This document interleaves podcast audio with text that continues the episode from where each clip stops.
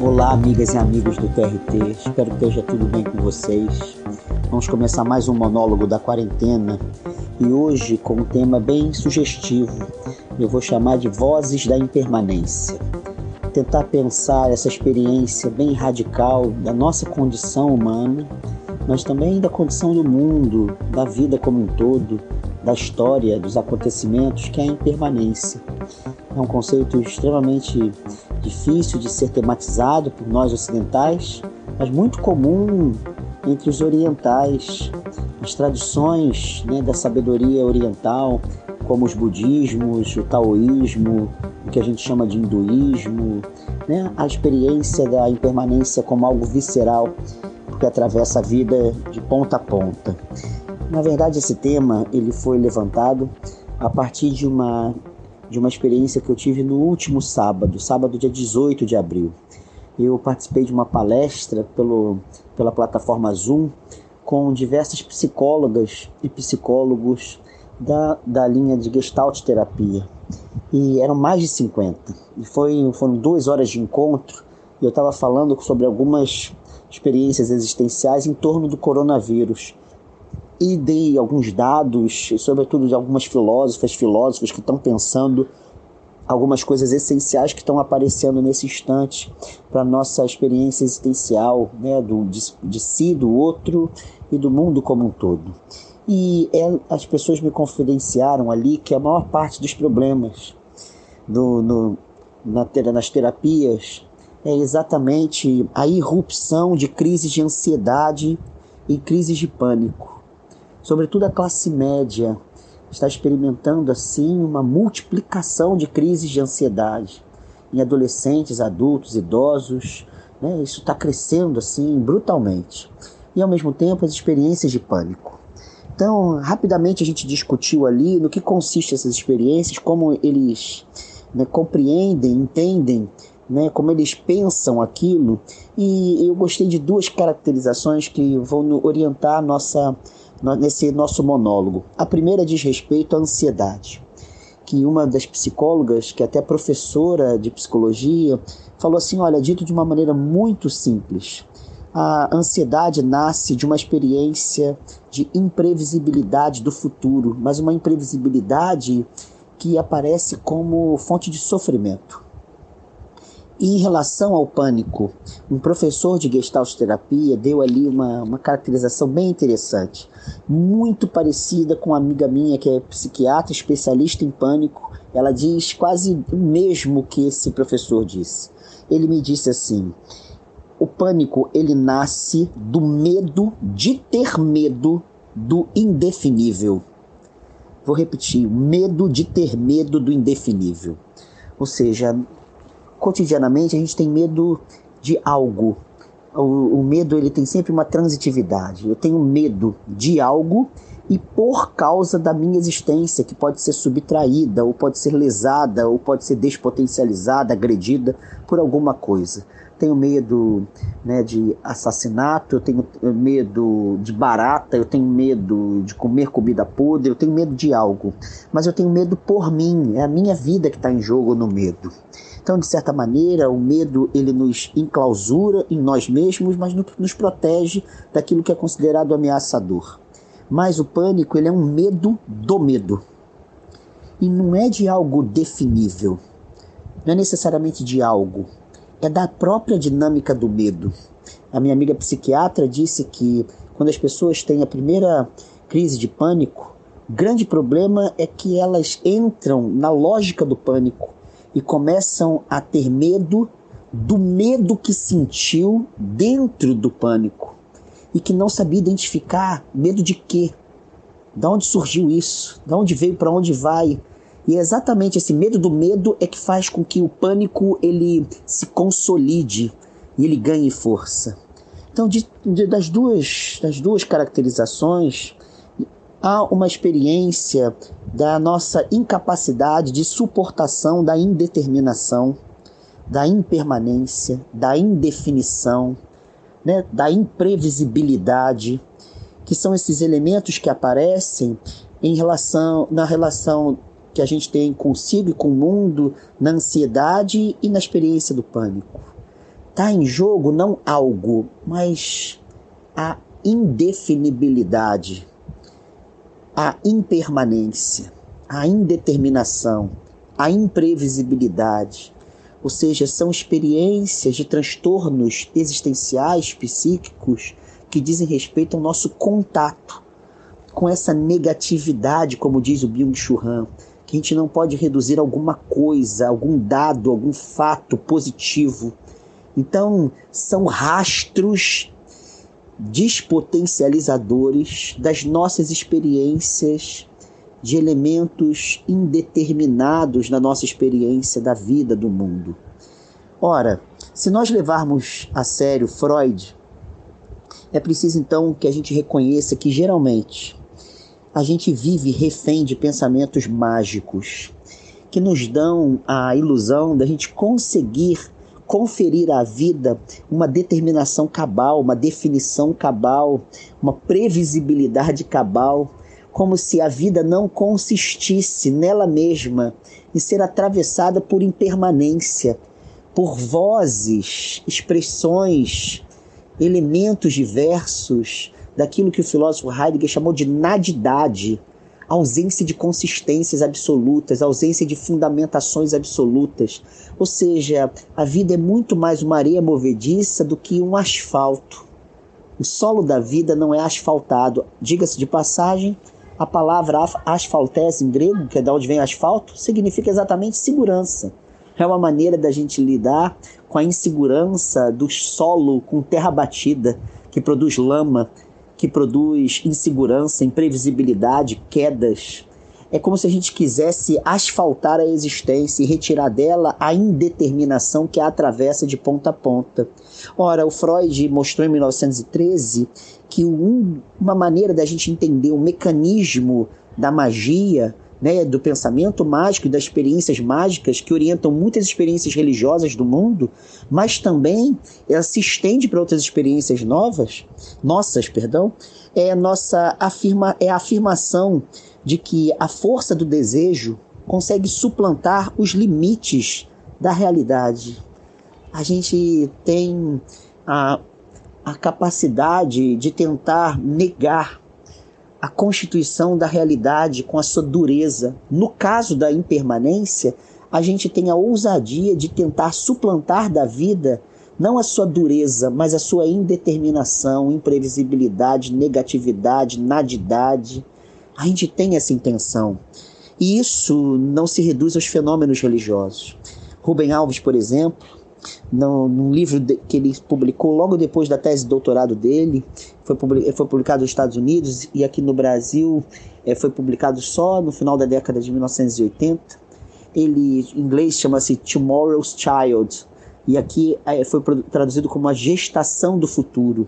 Ali ele mostra, por causa do Freud e do Kolakowski, que a magia ela tem um mecanismo interessante. Ela é a tentativa da impotência ganhar poder sem nunca ter poder.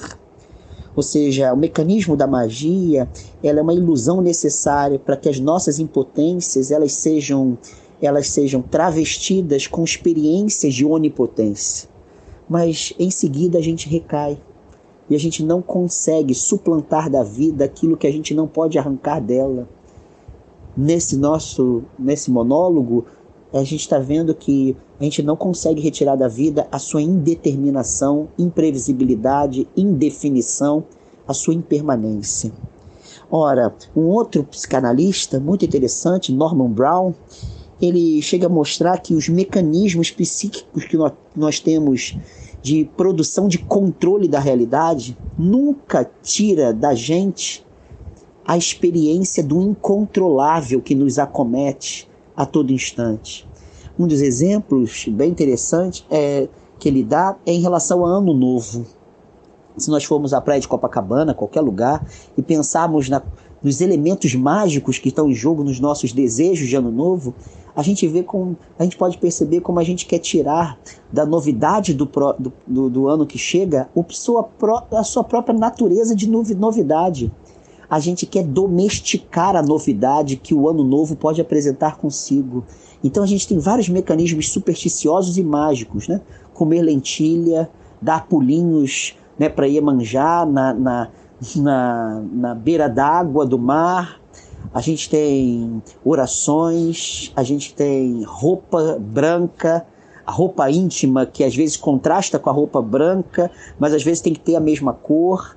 A gente tem uma série de mecanismos que são me mecanismo de previsibilidade do imprevisível ou de controle da imprevisibilidade e colocando a imprevisibilidade nas nossas mãos, portanto, domesticando a força criadora de toda novidade. Isso mostra como que a gente não a gente lida com as experiências de renovação sempre buscando previsibilidade controle para que a gente se proteja da força dilaceradora que muitas vezes os acontecimentos de renovação produzem em nós.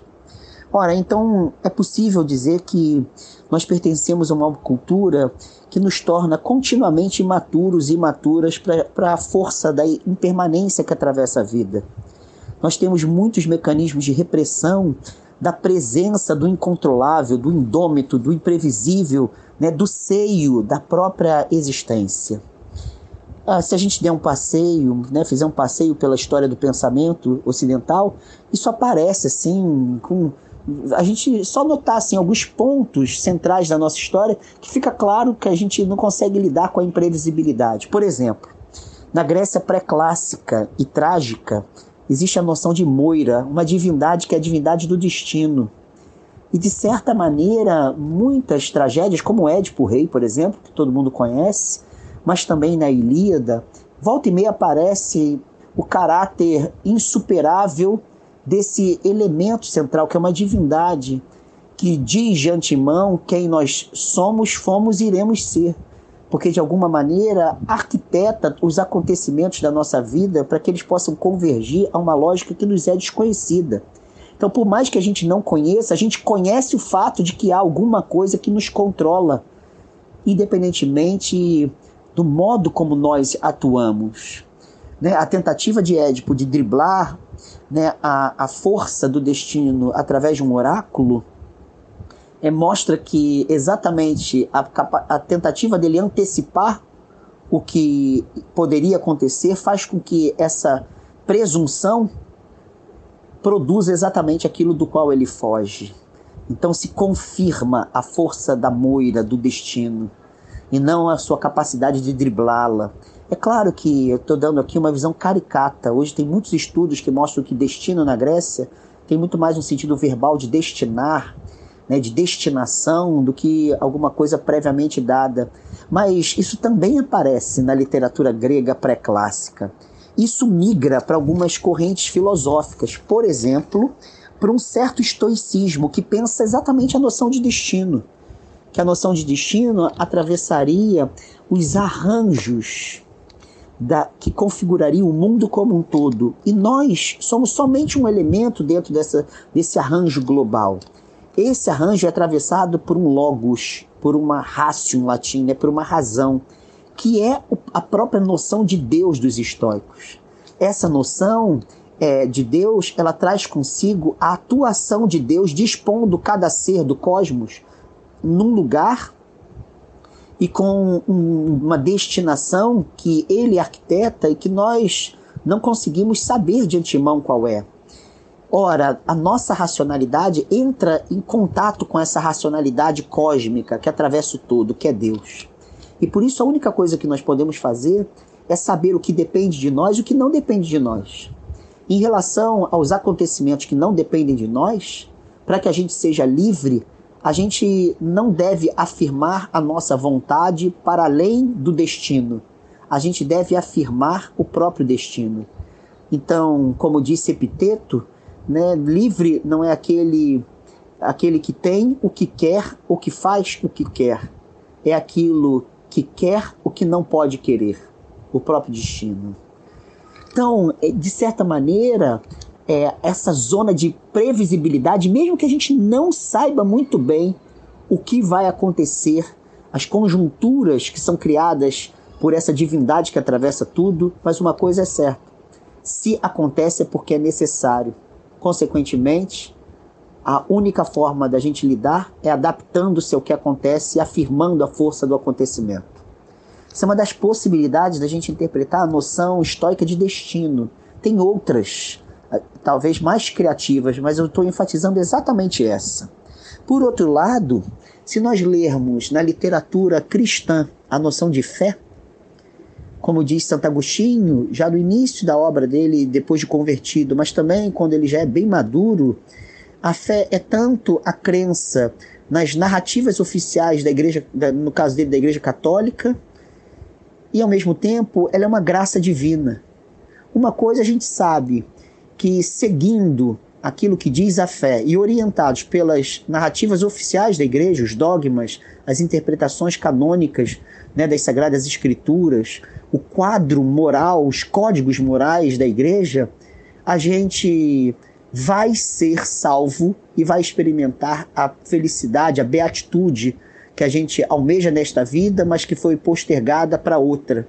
Então a fé, de alguma forma, ela dá a certeza da salvação. Até Lutero falava isso. Né? A gente não sabe o que será a salvação, mas a fé ela confere uma certeza da salvação. Então a gente trabalha com asseguramento. Ou seja, a fé é um lugar de asseguramento. Ainda que eu não saiba o que é a outra vida, mas eu sei, eu consigo me assegurar de que eu irei para um lugar onde a vida é plenamente vida. Então a, a lógica do asseguramento também trabalha ali, no destino, mas também na fé. Por sua vez, o pensamento moderno, que legitima, reforça e ao mesmo tempo navega nas certezas das ciências, as ciências que surgem sobretudo a partir do século XVII, tem como critério de verdade a certeza. Descartes, na, do discurso do método, ele coloca quatro regras do método. A primeira não é nem uma, muito bem uma regra, é o critério da verdade, é a evidência. E ele diz que evidência é quando o espírito humano ele vê de maneira clara e distinta algo que não pode ser duvidado. Então ele se certifica, porque é claro e distinto. Então, se ele se certifica que é claro e distinto, então aquela verdade é verdadeira, para ser redundante. Em outras palavras, aquilo é de fato verdadeiro.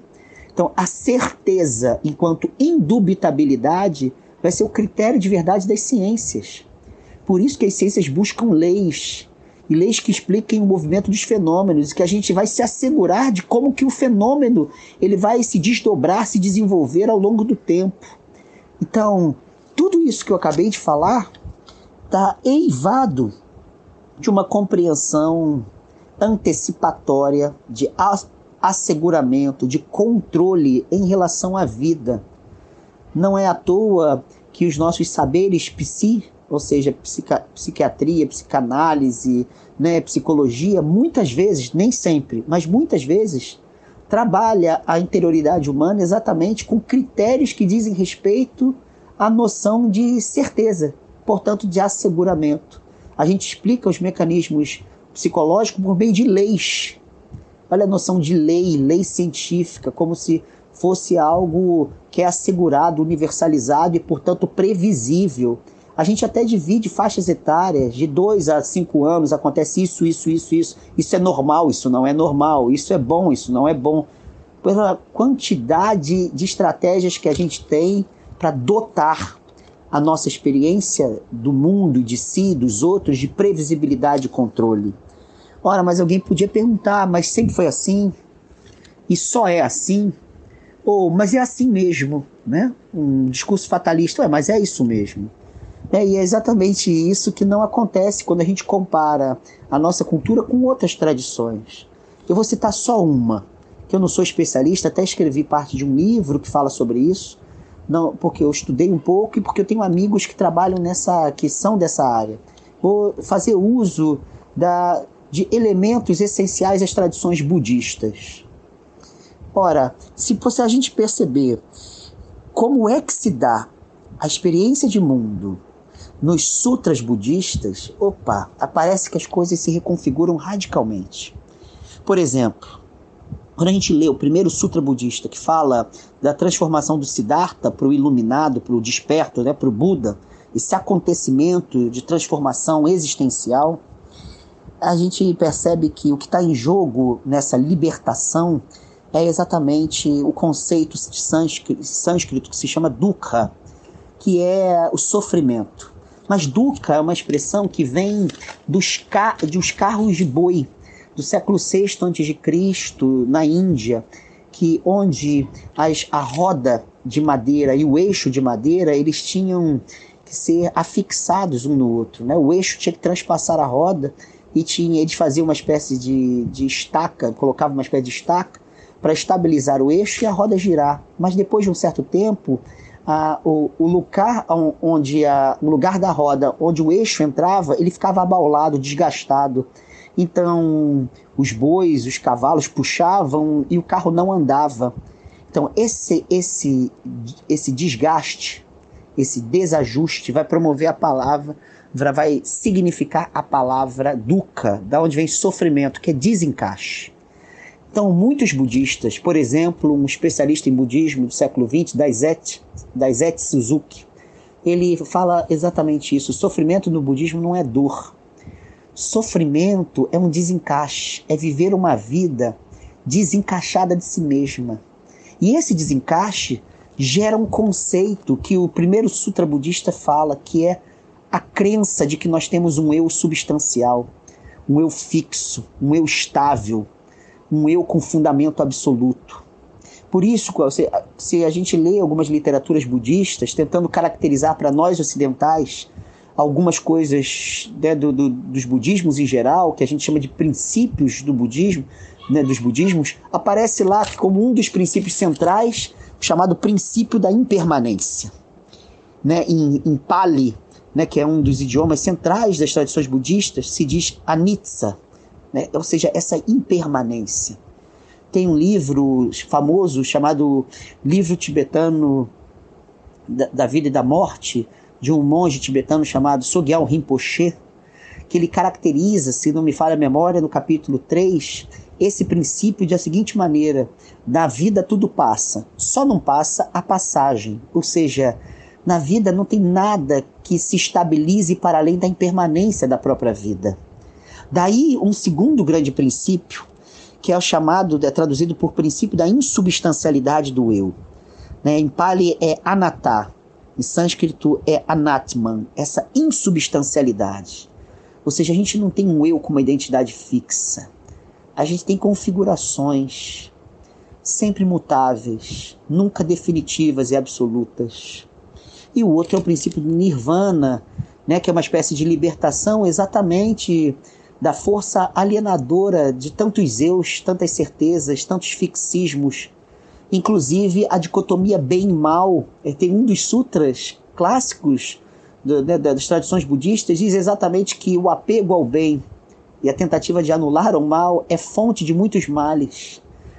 Portanto, a, as tradições budistas trabalham com a ideia de que a nossa iluminação, nossa plenitude, não se dá em detrimento da nossa impermanência, se dá em meio à impermanência, criando formas de ser que em meio às quais nós não absolutizamos as nossas configurações, né, as nossas relações afetivas. A gente não absolutiza passado, presente e futuro. A gente está continuamente se abrindo para as possibilidades de renovação. A gente vive em tudo e afirma tudo sem ser refém de nada.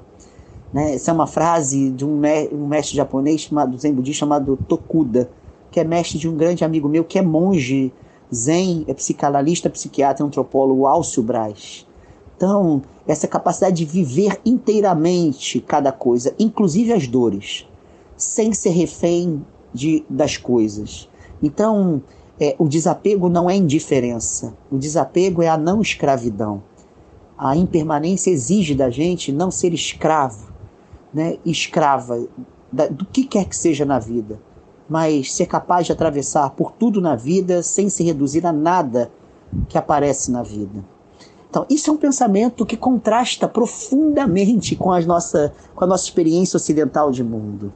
Mas é claro que na nossa tradição ocidental, há, há vozes que resistem a isso. Né? Heráclito de Éfeso, século VI Cristo, resiste a isso. Anaximandro resiste a isso. Né? No caso de Heráclito, a imagem que todo mundo conhece, ninguém se banha no mesmo rio duas vezes, porque o rio não é mais o mesmo e a gente também não. Ou a outra frase que parece boba, mas extremamente significativa: o sol se faz novo todos os dias. Ou seja, para que cada ser seja o que ele é, o sol seja o que ele é, ele tem que ser novo a cada dia, ele tem que se diferenciar. Para que o rio seja rio, ele tem que ser outro rio. Para que a gente seja a gente, a gente tem que ser outro agente. E assim por diante. Ou seja, só existe identidade em meio à diferenciação. Então a identidade não é fixa. Não existem naturezas fixas no que quer que seja. Ora, mas essa tradição foi perdida. E no pensamento contemporâneo ocidental é que a gente foi, de alguma maneira, lidando melhor com experiências que são vozes da nossa impermanência. Vozes dessa abissalidade, ou seja, essa experiência de abismo, de sem fundo. Né? Em alemão se diz Abgrund, é abismo, que é, é, é, é esse sem fundamento, né? quer dizer, se a gente entra num abismo, a gente tem uma queda livre que não chega a lugar nenhum, porque não tem funda, fundo fixo. Então, a gente é atravessado por abismos. Né? O Nietzsche diz no Zaratustra que se a gente olha para o abismo, o abismo olha, olha-nos de volta. Porque a nossa vida é repleta de abismos. É repleto de sem fundamentos. É repleto de insegurança. Por isso é que um autor como Kierkegaard, né, o pensador dinamarquês, filósofo e teólogo do século XIX, ele diz que a fé não tem nada a ver com certeza, com asseguramento, nada disso. A fé tem a ver com angústia. Né? Rubem Alves, interpretando Kierkegaard, chega a dizer que fé é ser capaz de comer um morango em cima de um abismo. Enquanto a gente se delicia com o abismo, a fé não garante que os galhos não vão se romper e a gente vai ser tragado pelo abismo. E ele diz que a fé só garante para a gente o fato da gente ter uma experiência gostosa da vida, mas não que a gente está isento das dores, sofrimentos que o abismo da vida traz consigo. Né? Da mesma forma, Sartre, Heidegger, né? experiência dos pensadores existenciais da angústia, a angústia mostra pra gente que a gente é livre não porque faz o que quer, não porque tem livre-arbítrio, mas porque a gente é indeterminado. Então a gente não tem certezas definitivas, a gente não tem, a gente não tem códigos que digam pra gente qual é o melhor caminho. A gente vai estar tá sempre flertando com a incerteza de decidir quem nós somos em meio a situações que nós jamais decidimos. A gente não decide falar português, a gente nasce num lugar que fala português. A gente não decidiu a cor da pele, o que Sartre e Heidegger chamam de facticidade. A gente não decidiu, mas a gente decide como ser branco, como ser negro, como ser né, amarelo, vermelho. A gente decide como ser. Mas a gente não decide necessariamente o que, o que atravessa as nossas situações.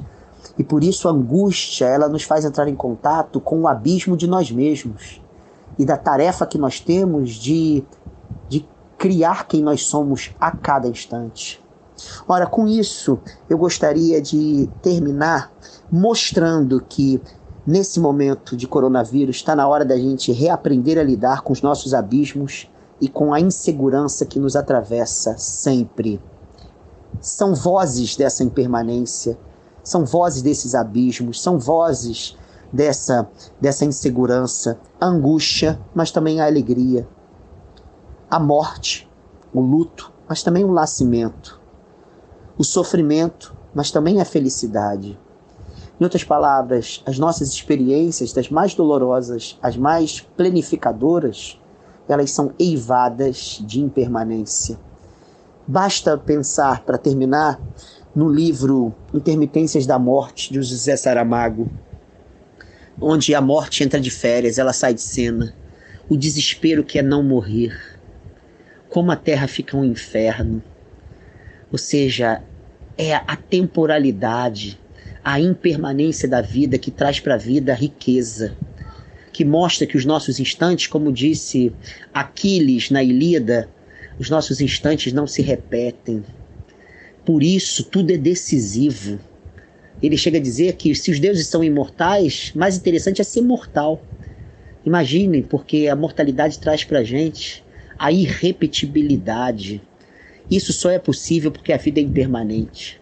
Se ela fosse sempre a mesma, ou tivesse uma base fixa, sempre controlando tudo que acontece, ela não seria porta-voz do novo. Ela seria somente repaginadora do que sempre foi. E o que traz graça à vida é o fato de qualquer momento nós podemos deixar de ser definitivamente. A cada momento nós podemos não ser mais. E por isso, como diz Heidegger, ter de ser é o que marca a nossa história.